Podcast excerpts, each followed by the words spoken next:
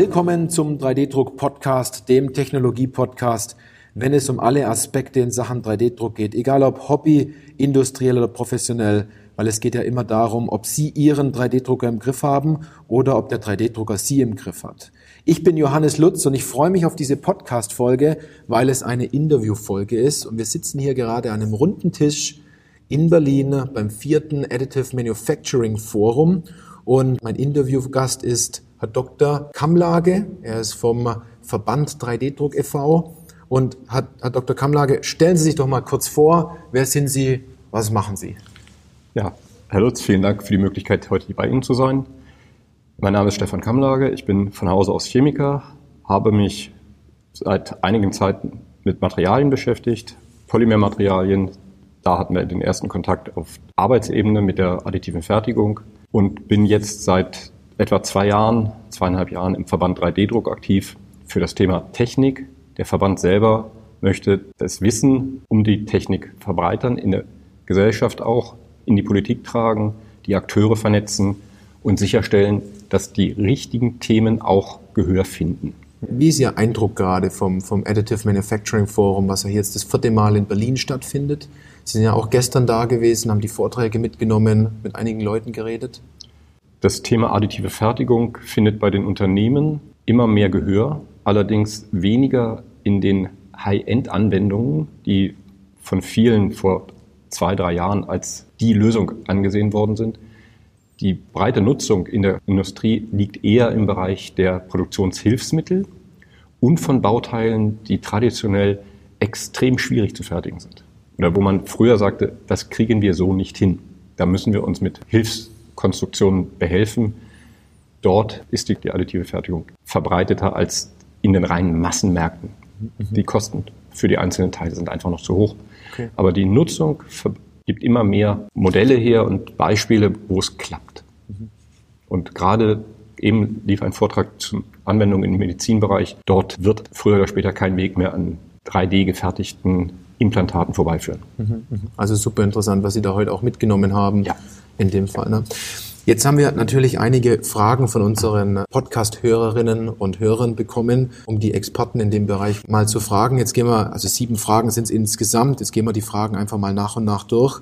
Wie war Ihre erste Berührung mit 3D-Druck und der additiven Fertigung? Die erste Berührung außerhalb des Labors war im Rahmen einer Umfrage bei Unternehmen, die wir in Rheinland-Pfalz hatten. Ich habe bei meinem letzten Arbeitgeber der Transferinitiative in Rheinland-Pfalz gearbeitet und da war die Frage, welche Themen sind aus Sicht der KMU in den nächsten fünf bis zehn Jahren ganz wichtig? Auf welche Themen sollten sich die Transferaktivitäten hinbewegen? Und da hieß es von ganz vielen, unter anderem auch von dem Marco Werling, der hier auf dem Podium gesessen hat, das Thema additive Fertigung wird die KMU in den nächsten fünf bis zehn Jahren massiv beschäftigen. Mhm. Und das hat sich auch bestätigt. Die KMU werden mehr und mehr da aktiv, wenn sie halt in kleinen Serien fertig Okay, und welche großen Herausforderungen haben jetzt Unternehmen aus Ihrer Sicht, so im, im alltäglichen Alltag, ne, so im täglichen Alltag, die mit, mit dem Thema 3D-Druck jetzt beginnen wollen? Die größte Herausforderung für die Unternehmen ist, dass sie nicht zu viel Lehrgeld bezahlen. Sprich, dass sie sich das notwendige Wissen um die Technologie, um die Möglichkeiten, aber auch um die Beschränkungen der Technik aneignen. Das Vorgehen, das viele Unternehmen zu Beginn des Hypes gemacht haben, sich die Maschine zu kaufen und zu probieren, ist bei vielen gescheitert, weil sie einfach die Maschinen nicht auslasten können. Die KMU können die additive Fertigung für sich gewinnbringend einsetzen, wenn sie von Anfang an wissen, was sie nicht wissen. Und sich dieses Wissen aneignen oder mit Leuten, Firmen in Kontakt treten, die über das Wissen verfügen, um das Ganze gewinnbringend für sie auch zu nutzen. Mhm, mhm. Also man darf nicht erwarten, dass man innerhalb von einem halben Jahr kostendeckend damit arbeitet. Mhm. Da geht es viel um Vorarbeit in dem Fall, herauszufinden, was brauche ich wirklich, wo ist noch ein weißer Fleck, den ich schließen muss. Ne? Ja, okay. Und halt auch, welches Verfahren eigentlich für das, was ich als Produkt verkaufen will. Mhm. Welches Verfahren ist da das Richtige? Ja, ja. Schon beim Werkstoff sind die meisten sich noch einig, woraus es gefertigt sein soll, ob es Metall oder Polymer sein soll. Aber beim Fertigungsverfahren hört es dann schon auf. Mhm. Deshalb ist es so wichtig, die Anwendung zu kennen, um dann den nächsten Schritt zu machen. Ja. Man muss es von dem Produkt aus denken. Ja, ja. Da sind wir schon auch gleich bei der nächsten Frage. Was wird heute aus Ihrer Sicht immer noch grundsätzlich falsch gemacht, wofür es jedoch bereits eine tolle Lösung in der additiven Fertigung gibt? Ich hoffe, das trifft den Kern der Frage. Was in meinen Augen oftmals noch falsch gemacht wird, ist einfach die Denkweise der Konstrukteure. Die Konstrukteure, die jetzt in den entscheidenden Positionen sitzen, sind Leute, die oftmals vor 10, 15 Jahren ihre Ausbildung gemacht haben. Die haben gelernt, fertigungsgerecht zu konstruieren. Und diese fertigungsgerechte Konstruktion, davon lösen sie sich nicht. Was wir gestern gerade bei dem Vortrag aus der FIT AG gelernt haben, am besten ist es, wenn derjenige, der ein Teil additiv fertigen möchte, mit einem weißen Blatt anfängt und fragt, was sind die Anforderungen an das Teil? Diese bedarfsgerechte Konstruktion, nutzungsgerechte Konstruktion, diesen Ansatz verfolgen die wenigsten bisher. Und das ist einfach sehr, sehr schwierig, dauert lange. Man muss sich die Zeit nehmen, um erfolgreich so ein Produkt einzusetzen und auch umzusetzen. Dann ist es die Denkweise, die da ganz stark noch nicht verankert ist oder man muss so manche Dinge über Bord werfen und sich neuem öffnen. Genau, dies über Bord werfen und die Bereitschaft auch mal was auszuprobieren, was man bisher so nicht gemacht hat. Es ja. gibt leider immer noch ganz viele Ingenieure auch, Naturwissenschaftler sind da nicht besser. Das machen wir seit 20 Jahren so. Mhm. Das machen wir auch die nächsten 20 Jahre so. Aber wer additive Fertigung sinnvoll nutzen will, sollte es halt nicht machen wie die letzten 20 Jahre. Ja. Man stellt ja die Geschichte der Leute nicht in Frage, wenn man jetzt etwas Neues ähm, in der Sache angeht. Es ist nur etwas Neues, womit man auch neu denken muss. Es wird ja was Altes nicht kaputt gemacht. Genau. Ja. Die Erfahrung, was Materialien angeht, was Belastungen angeht, was die Interaktion mit dem Kunden angeht, völlig unbenommen. Mhm. Aber man muss halt als Entwickler herausfinden, was will eigentlich der Endkunde haben. Mhm. Nicht, was kann ich dem Endkunden anbieten. Ja, die 3D-gedruckte Lösung, die ist es. Ja. Kommen wir zur Frage Nummer vier. Wie schätzen Sie zukünftige Entwicklungen in der additiven Fertigung ein? Mit einer kurzen Unterfrage. Also denken Sie, es geht eher um Innovation oder vielmehr um, also mehr darum, das Bestehende, was jetzt da ist, optimal anzuwenden?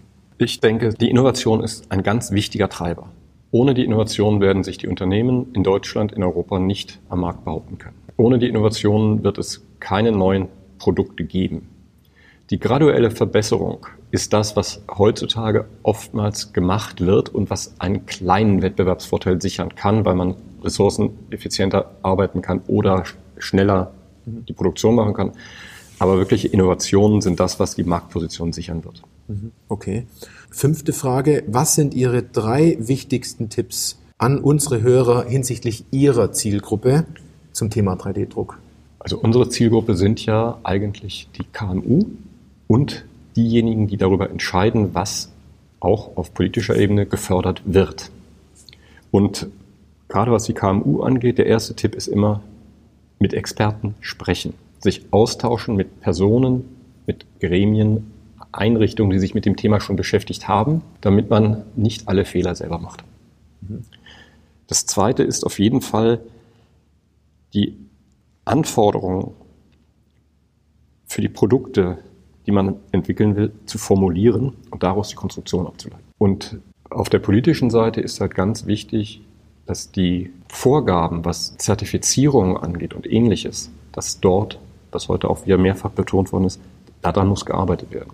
Also den Einfluss nehmen über DIN, Dienstback und auch an die Abgeordneten, dort für die Fragestellung zu sensibilisieren und den Input aus der Praxis mitzubringen. Dass dort nicht etwas entsteht, was im luftleeren Raum über Zertifizierung geht, sondern das, was machbar ist, das, was auf Erfahrung beruht. Mhm.